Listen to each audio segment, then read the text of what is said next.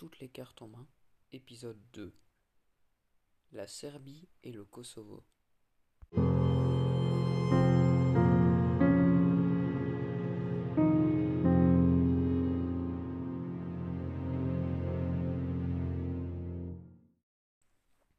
En février 2008, l'ancienne province autonome serbe du Kosovo a proclamé unilatéralement son indépendance.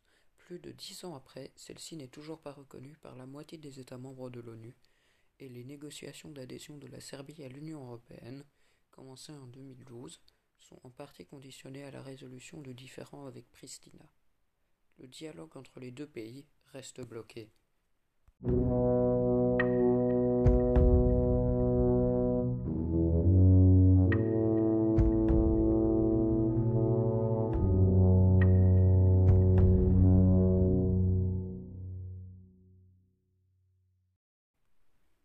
L'indépendance du Monténégro vis-à-vis de ce qui était la Yougoslavie jusqu'en 2003, puis la communauté d'États de Serbie et Monténégro, proclamée en juin 2006 à la suite d'un référendum d'autodétermination remporté à 55,4%, a été internationalement reconnue, y compris par la Serbie.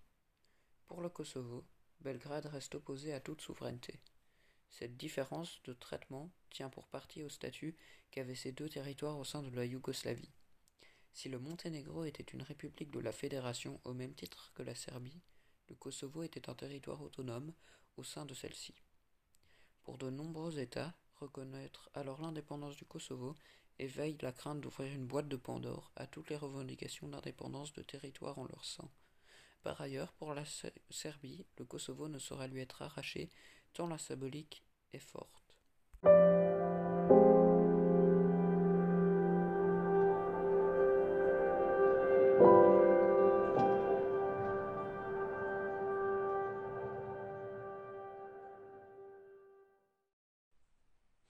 Des racines fortes. Depuis des siècles, le Kosovo est peuplé d'Albanais et de Serbes, deux peuples qui diffèrent par la langue. Non slave avec alphabet latin pour les premiers, slave en cyrillique pour les seconds, et par la religion, musulmans sunnites, chrétiens orthodoxes.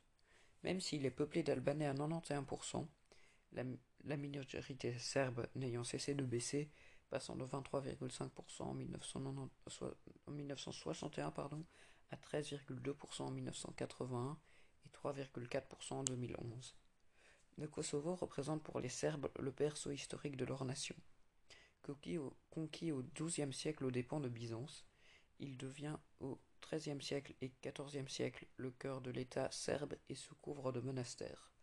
Il est, en, hein, il est en 1989 le lieu d'affrontement entre Turcs et Serbes lors de la bataille, de la bataille du champ des Merles, remportée par l'Empire ottoman. La reconquête du Kosovo prend alors toute son importance dans le dialecte nationaliste serbe, notamment à partir du XIXe siècle, jusqu'à son intégration à la Serbie lors de la Seconde Guerre balkanique de 1913.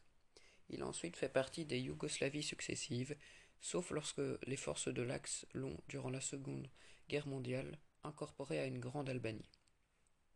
Et vient la guerre de 1998-1999 avec la tentative yougoslave de démanteler l'armée de libération du Kosovo et l'intervention de l'OTAN qui se sont soldées par plus de 13 500 victimes albanaises et serbes, essentiellement civiles.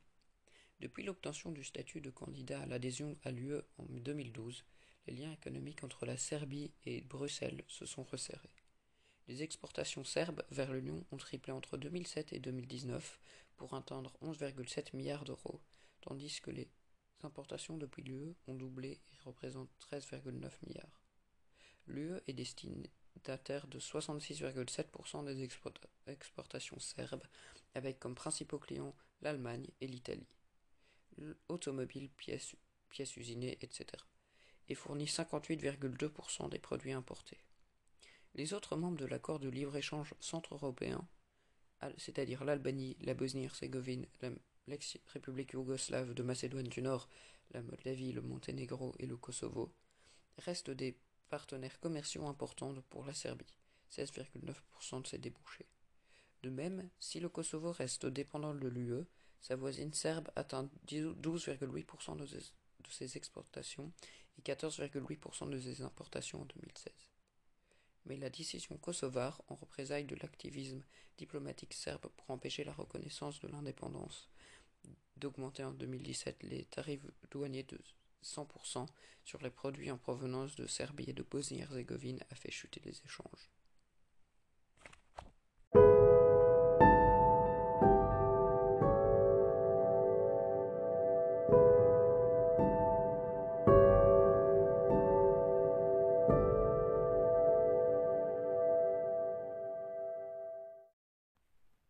Échange des territoires, une solution viable L'un des principaux points de tension concerne les territoires du nord du Kosovo, majoritairement peuplés de Serbes refusant la tutelle de Pristina.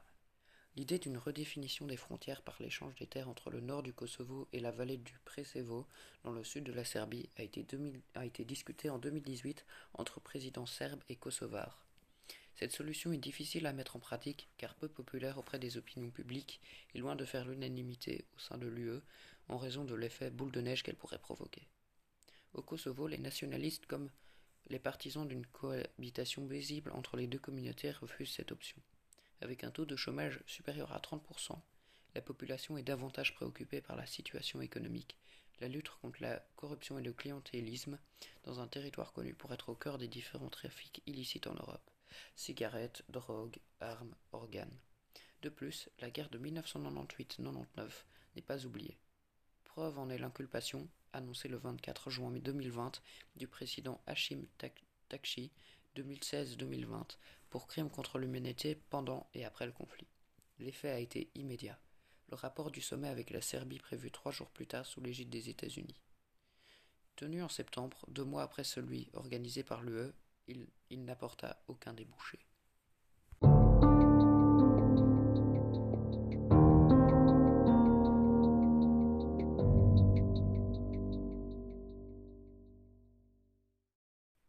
Chers abonnés et spectateurs, j'espère que ce, cet épisode du podcast vous aura plu. J'ai pu, euh, il est arrivé très vite car j'ai pu l'enregistrer bien plus tôt. Donc euh, la prochaine fois, je pense qu'on fera l'épisode sur le Daguestan.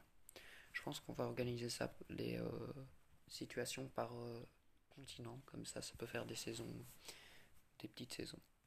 Donc encore une fois, n'hésitez pas à me poser vos questions dans, dans la description du podcast.